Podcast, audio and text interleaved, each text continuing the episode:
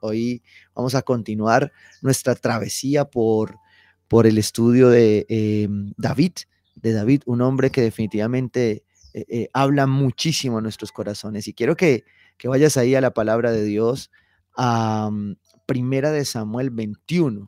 Hace ocho días mi esposa nos compartía acerca de Primera de Samuel 18, donde David venía eh, en este camino.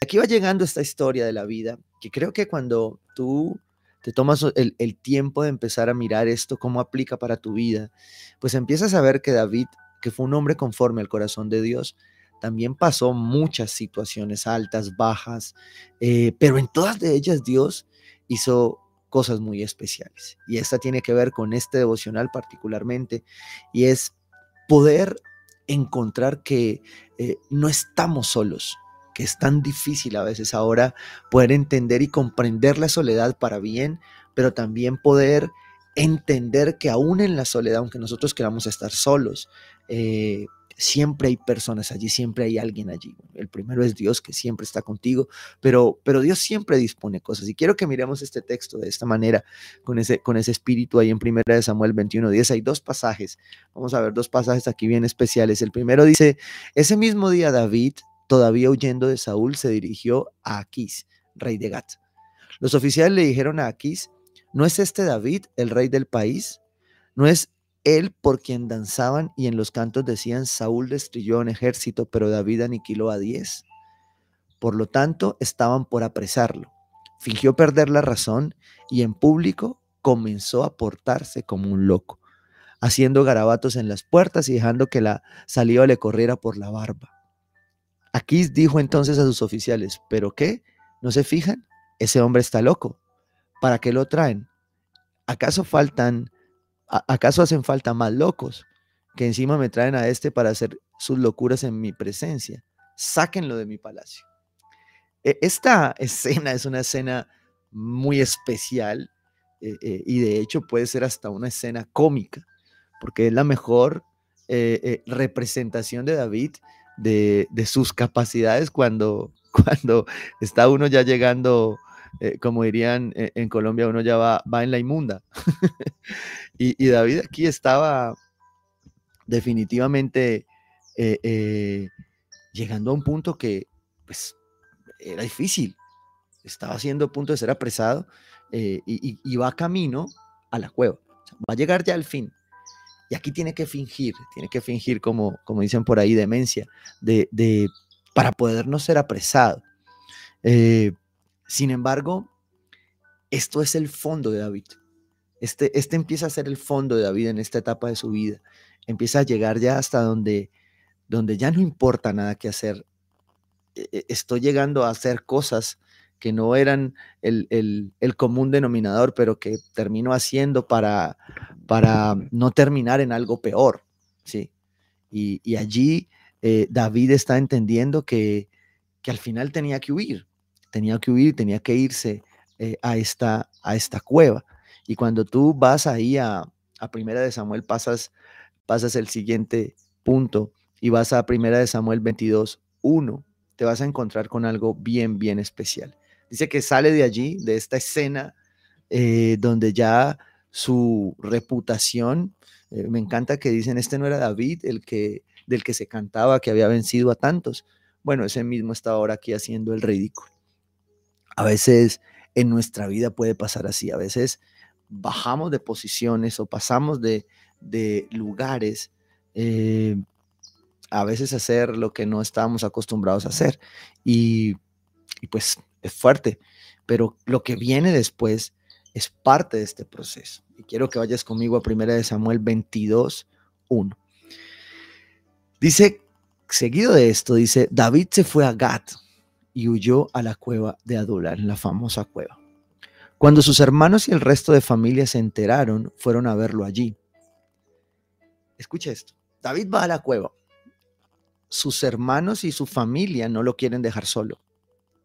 Pero David en medio de todo quiere estar solo. Acaba de hacer el ridículo más grande de su vida, ¿sí? Para huir y, está pasando una situación por la que no esperaba pasar.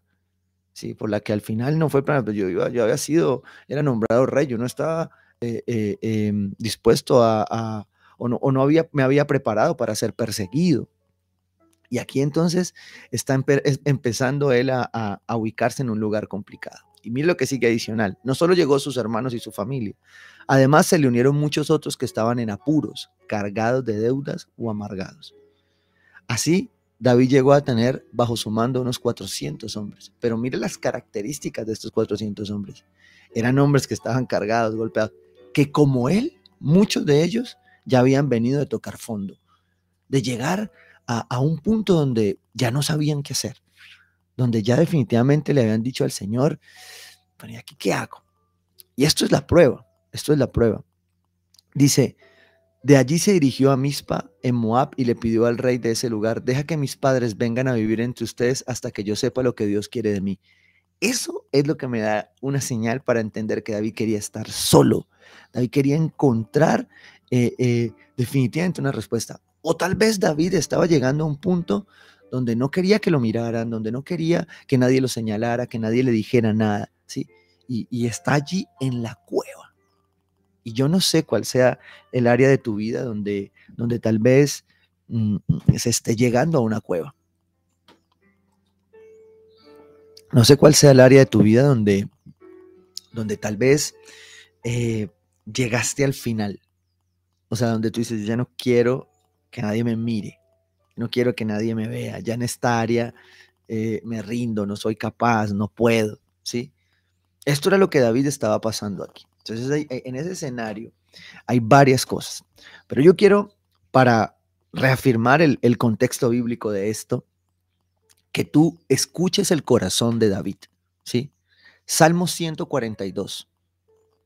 Dice David en la cueva, a voz en cuello el Señor, al Señor le pido ayuda. A voz en cuello, al Señor le pido compasión. ¿Sí? Escucha bien este corazón, porque es el corazón de un hombre no solo en la prueba, sino en la cueva. ¿Sí? O sea, en, en, donde ya definitivamente no hay mucho por hacer. ¿Sí? Donde, donde ya definitivamente eh, eh, Dios está llegando a, a otro límite.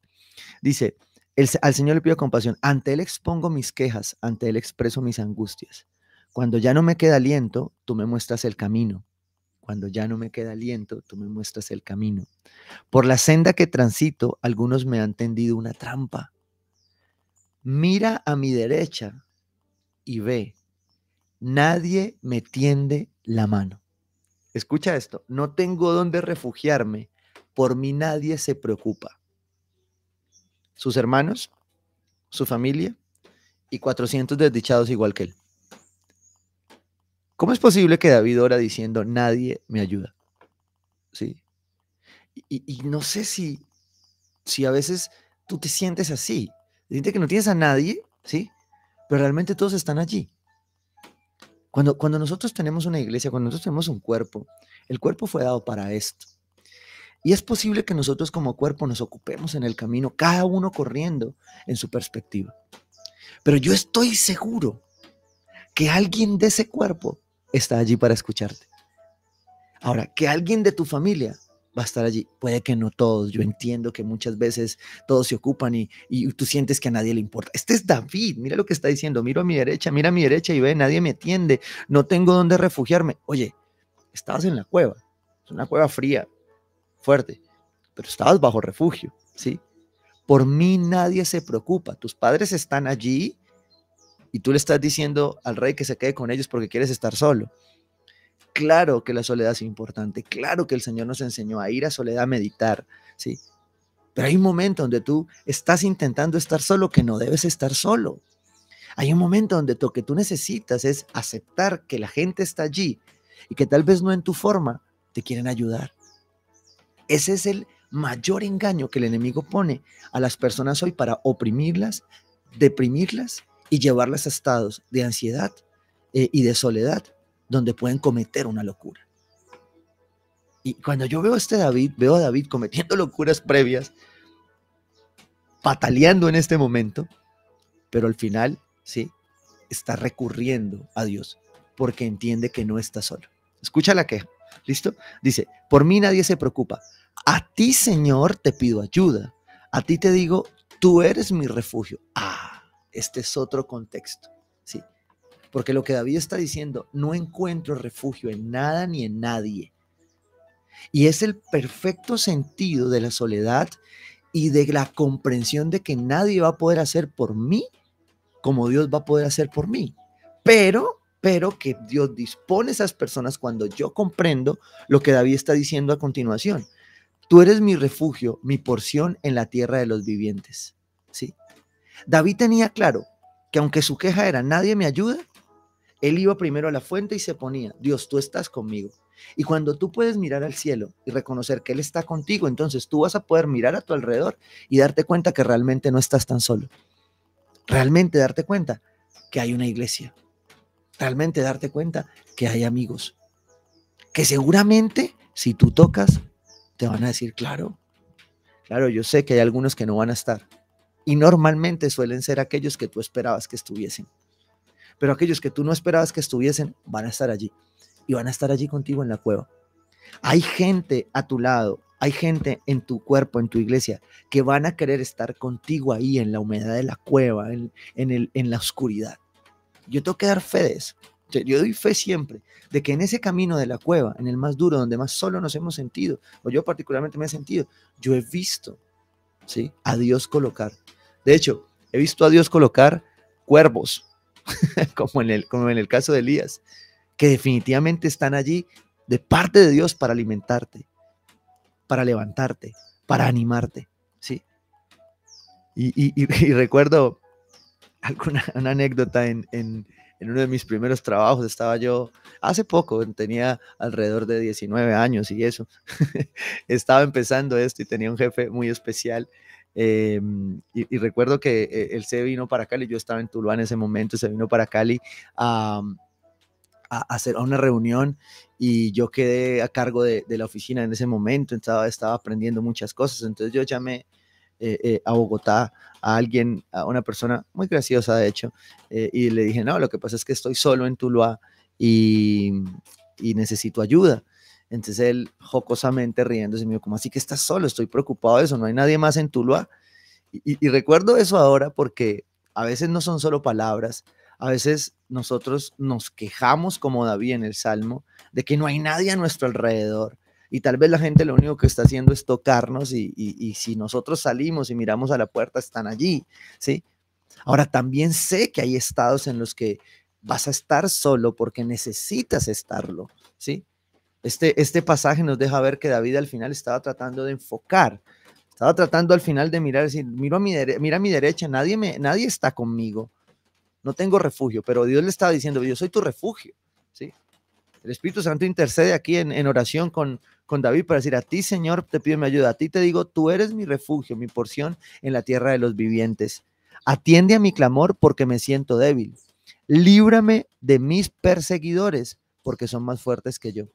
Sácame de la prisión para que alabe yo tu nombre. Los justos se reunirán en torno mío por la bondad que me has mostrado. Mira cómo termina esta oración. Esto me encanta definitivamente de, la palabra de Dios y de los salmos. Los salmos son una expresión de lo que nosotros al final eh, eh, podemos expresarle a Dios en todo esto que es la alabanza, la adoración, como lo hemos venido aprendiendo, pero al final es la ratificación de los atributos de Dios. Tú nunca estás solo. Y esta es una verdad bíblica que cuando tú la atesoras, cuando tú la vives en el Espíritu de Dios, tú vas a aprender a pasar tus batallas, a pasar tus cuevas de una manera diferente, porque tú nunca estás solo. Y cuando tú aprendes esto, entonces tú empiezas a entender que también dependes de Dios y dejas de ser orgulloso y dejas de seguir queriendo hacer las cosas en tus fuerzas. ¿Sí? Yo, yo, estoy spoileando un pedacito aquí el domingo y es, yo creo que en esta etapa he visto, pues no sé, es, una perspectiva tal vez personal de, lo que veo en, la iglesia. Y es, veo tanta gente peleando con Dios y quejándose de Dios, que yo digo, ¿qué pasa en esto? ¿Qué, es, este, qué es este parámetro? ¿Qué es lo que está pasando? Y, y, he tratado de llegar a una conclusión y es que aquellos que a veces seguimos ahí peleando con Dios es porque queremos actuar en nuestras fuerzas. Es porque queremos seguir viendo la perspectiva desde nuestra mirada y no desde la mirada de Él. Entonces, claro, cuando lo seguimos mirando así, el orgullo va a primar y entonces la dificultad, la circunstancia se va a volver nuestra prueba eterna, nuestra prueba más grande. Y la cueva no va a ser usada. Yo quiero a partir de aquí compartirte varias reflexiones que, el Señor me llevaba de este texto, de ver todo esto de, la soledad correcta, de saber estar solo, pero también saber abrir la puerta y reconocer que nunca he estado solo porque Él está conmigo. Y si Él está conmigo, Él va a poner a las personas correctas para atenderme, para escucharme. Vuelve y recuerda, seguramente las que tú quisieras que fueran en algún momento no van a estar, porque Dios necesita hacer algo en eso. Pero hay algunas que tú no esperabas o que no quieres que van a estar. Dice, sus hermanos y su familia estuvieron con él en la cueva. Y 400 hombres desdichados estuvieron con él en la cueva. Y esos fueron los que siempre estuvieron allí. ¿sí? Y Dios siempre estuvo allí con David. ¿sí? Porque David entonces a partir de aquí empezó a entender muchas cosas. Una de ellas, la primera de ellas que trataba de consolidar acá, es que cuando no queda nada, tú no puedes perder de perspectiva a Dios. Porque cuando tus fuerzas se acaban, cuando, cuando lo que tú haces se está acabando ya, allí ya tú tienes que salir a otro punto, porque tienes que depender de Dios. Y cuando no quedaba nada, David no perdía de vista a Dios. Porque Dios es soberano y Dios permanece allí para redirigir nuestra vida. Anotaba esto, decía eh, Swindle en, en uno de sus devocionales, cuando el Dios soberano nos reduce a nada, es para redirigir nuestra vida, no es para ponerle fin. Cuando tus recursos se acaban, es porque Dios está redireccionando. ¿sí? Y yo creo que es algo que el pueblo de Dios en estas cuevas que vivimos en estas temporadas debe aprender a vivir, debe aprender a pasar. Porque, porque al final el Señor quiere para nosotros algo nuevo. Y si hay algo que estamos viendo alrededor de nosotros hoy es la limitación de recursos. Pero la limitación de recursos muchas veces lo que está haciendo es procesar nuestros deseos eh, caprichosos, carnales, nuestros deseos de querer hacer, tener y parecer, como muchas veces lo hemos hablado. Pero cuando Dios es soberano nos reduce a nada en algún área, es porque Él quiere dirigir, redirigir tu vida y no para ponerle fin. Cuando tus recursos se acaban, tu vida no se acaba, tu vida sigue, pero tú tienes que poner el foco en el proveedor de tus recursos, que es Dios. Y, Dios suele muchas veces tratarnos en estas áreas de esta manera. Otra, otra conclusión de estas es, la cueva no significa el fin. Y esto me confrontaba mucho. Mira, tus circunstancias, tus vacíos, tu soledad, tu área financiera, tu área sentimental, tu área ministerial, en crisis no es el fin, es el comienzo. es el comienzo de algo que Dios está diciendo cuando falta algo para, para, para completar, es porque Dios quiere hacer. Y a veces nosotros pensaríamos que eh, tal vez por una expectativa equivocada, que es teniendo todo como ratificamos que Dios está. Y David nos enseña aquí que no. David nos enseña aquí que en la cueva, cuando todo falta, es donde debemos ratificar que Dios está. Y eso también debemos nosotros crecerlo para madurar para crecer en Cristo, para aumentar lo que Dios quiere para nosotros. Tal vez esa falta, esa carencia es la oportunidad de darle un nuevo rumbo a tu vida en esa área. Ahora, haz ese ejercicio hoy desde cada área. ¿Está carente o está en la cueva tu área espiritual? Bueno, como decía Pablo en Tesalonicenses, oren sin cesar. ¿Estás carente de una vida espiritual que empezaste a encontrar que no tiene sentido? bueno, este es el momento de orar, este es el momento de ayunar, este es el momento de congregarte, este es el momento de leer la Biblia, este es el momento de buscar más. Me encanta esta alabanza que venimos cantando los domingos porque dice que he probado y quiero más. Claro, aquel que prueba que Dios es el suplidor, que Dios es el refugio, que Dios es la roca, ha probado y quiere más, quiere más de parte de Dios, ¿sí? Y en ese momento cuando tú empiezas a detectar esto, cuando empiezas a encontrar esto, es donde aquellos que no ves van a aparecer para ayudarte. Aquellos que tú no querías ver, vas a ver que se van a levantar para ayudarte. ¿sí? Y te van a ayudar de una manera desmedida. Ahora, quiero ponerme desde el ayudador. Cuando tú estás queriendo ayudar a una persona que no quiere que le ayuden, tú tienes que saber prudentemente estar allí. Y como la familia de David aún en la cueva, arrastrarte para entrar con él. Pero saber entender que esa persona lo único que está esperando es que Dios traiga luz sobre su vida para entender que tú estás allí, para entender que tú vas a obrar de parte de Dios en su vida para apoyar. Dice la palabra de Dios que el que no provee para su casa se comporta como un incrédulo. Bueno, Dios está haciendo un llamado hoy, no solo a que nosotros abramos la puerta para ver que muchos nos quieren ayudar, sino también a que nosotros podamos ser instrumento ser las manos para muchas personas que hoy necesitan que tú seas las manos. Y a veces, cuando podemos integrar estas dos partes, sabernos poner en cada posición, entonces vamos a poder aprender a salir de la cueva. Vamos a poder aprender a entender que cuando nosotros a veces estamos llegando al fin, Dios no ha llegado al fin. Tu circunstancia no es el fin. Y yo quiero que hoy este devocional te afirme eso.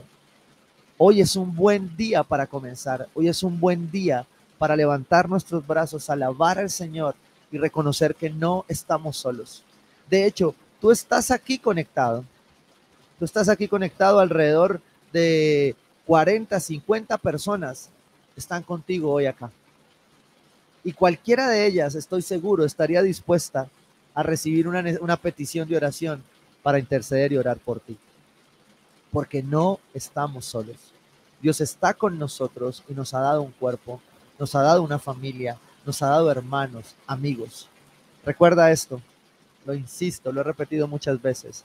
Es posible que quien tú quisieras estuviese no esté, pero tiene alguna razón. Estoy seguro que tiene alguna razón de parte de Dios para que tú puedas avanzar a lo siguiente. Pero también estoy seguro que los que Dios ha colocado van a estar allí.